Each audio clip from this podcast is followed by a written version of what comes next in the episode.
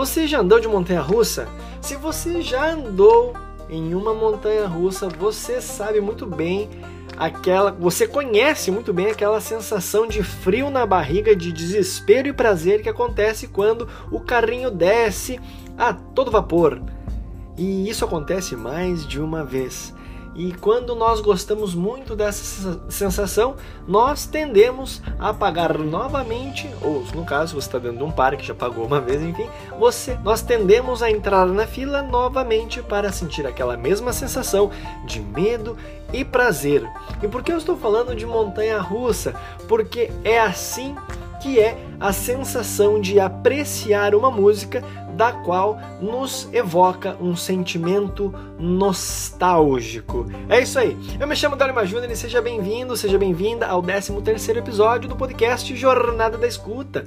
Este podcast 100% dedicado a refletir e compartilhar ideias, conceitos e estratégias sobre a apreciação musical. No episódio de hoje eu quero refletir contigo essa questão de apreciar uma música que já tem um significado muito forte em nossas vidas e, que ocasionalmente desperta então esse sentimento nostálgico, ativa lembranças, de acordo então com a intensidade com a qual essa música fez parte das nossas vidas. É assim que é uma apreciação musical, não que seja exatamente assim, mas se assemelha a esta sensação de medo e prazer de uma montanha russa. Quando você aprecia uma música cujo o significado é extremamente forte, intrínseco à sua biografia, apreciar essa música é sempre uma jornada de de sentimentos dúbios, ao passo em que você busca encontrar elementos novos para sua para enriquecer a sua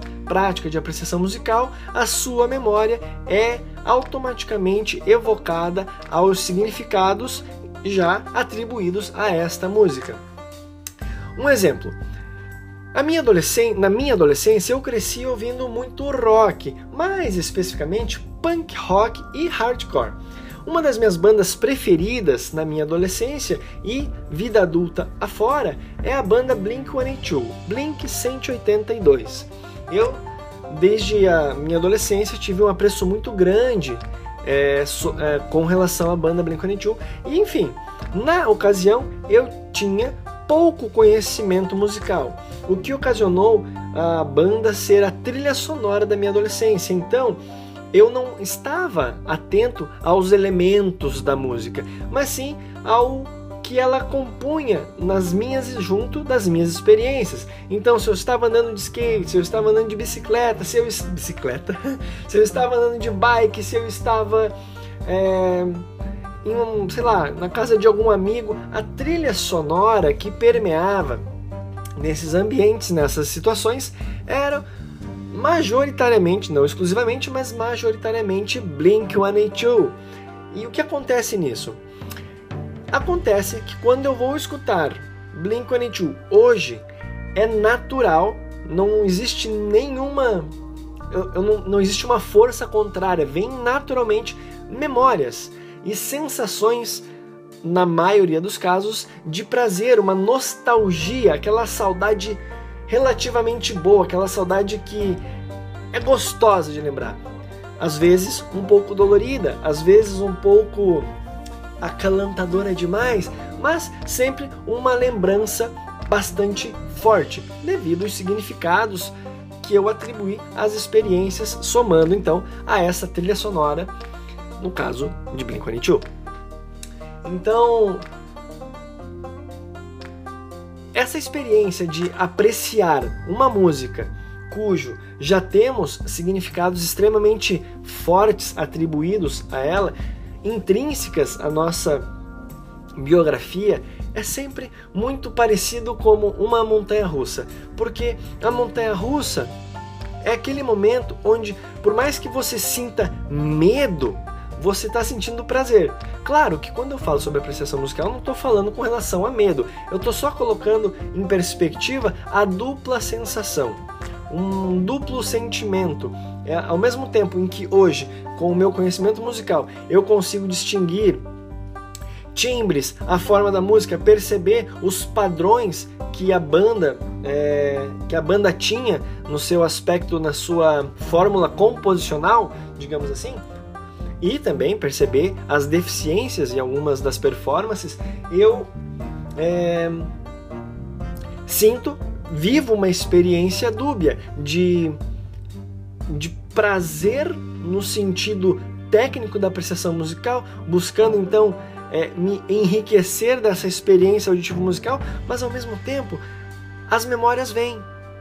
Então é muito, muito diferente uma apreciação musical cujo você já tenha significados atribuídos. E muitas das vezes nós buscamos apreciar músicas que já temos significados atribuídos justamente por este prazer. Poucas as vezes, não vou dizer poucas, mas é é mais raro, com certeza é mais raro essa escuta onde perdão, é mais raro buscarmos escutar músicas que já têm significados em nossa biografia pelo simples fato de escutar a música.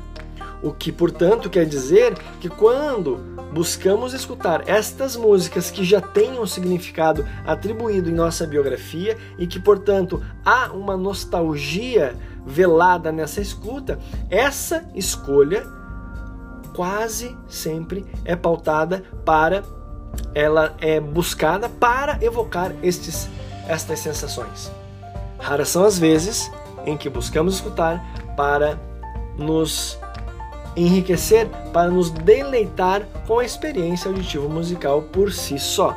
Claro, que se você parar para pensar, toda experiência auditiva musical ela vai aos poucos sendo balizada ou reconstruída é, dentro de perspectivas é, significativas. Então, se não existe significado atribuído, paulatinamente, a cada compasso, a cada música, a cada nova escuta, significados são atribuídos.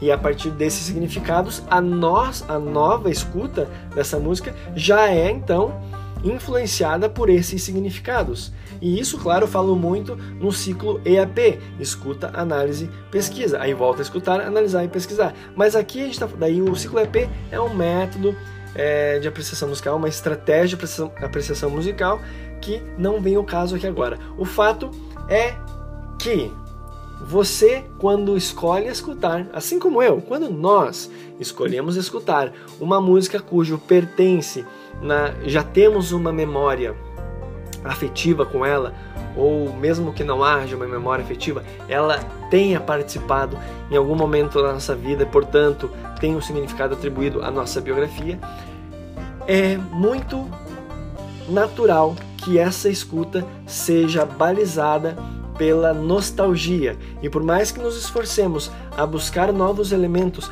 a ressignificar essa escuta, é um desafio muito difícil e é por isso que eu faço essa analogia com a montanha russa. Esse momento dúbio, duplo, onde no caso da montanha russa, montanha russa é o medo e o prazer, porque aquela sensação de medo, ela vem querendo ou não, a não ser, claro, você já esteja extremamente acostumado com a queda, na, enfim, na, com a montanha russa. Aí você simplesmente só vai sentir o friozinho, cada vez mais é menos friozinho. Mas, friozinho na barriga, né? Mas o fato é que essa escuta, essa apreciação musical com músicas que já temos significados, elas muito muito provável que sejam é, sejam a experiência seja consumida pelo sentimento nostálgico e a experiência então auditivo musical fica a cargo dessa fica embalada com essa significação já estabelecida. E encontrar novos significados se torna um grande desafio. Você, você costuma escutar quais músicas? As músicas, você gosta de se permitir sempre escutar músicas novas e, portanto, redescobrir, ou melhor, descobrir novos significados? Ou você gosta de escutar aquelas músicas marcantes da década de 90, dos anos 2000, ou seja, ou melhor dizer, a música que corresponde à sua ah, os significados mais intrínsecos e nostálgicos da sua biografia. Sabe, se você puder hoje, escute, escute uma música, aquela música que você ouvia quando adolescente, aquela música que você ouvia com os seus amigos e tente, tente se desvincular desses significados. Tente, eu te desafio, te convido a escutar dessa maneira, desvinculando desses, desses significados atribuídos à sua biografia e buscar então encontrar novas perspectivas, novos elementos nessa mesma música que há muito tempo já faz parte da sua vida. Certo? Esse foi o episódio de hoje. Espero que você tenha gostado e se você. Era isso. Era isso que eu tinha pra falar. Tá certo? Então é isso aí. Muito obrigado. É...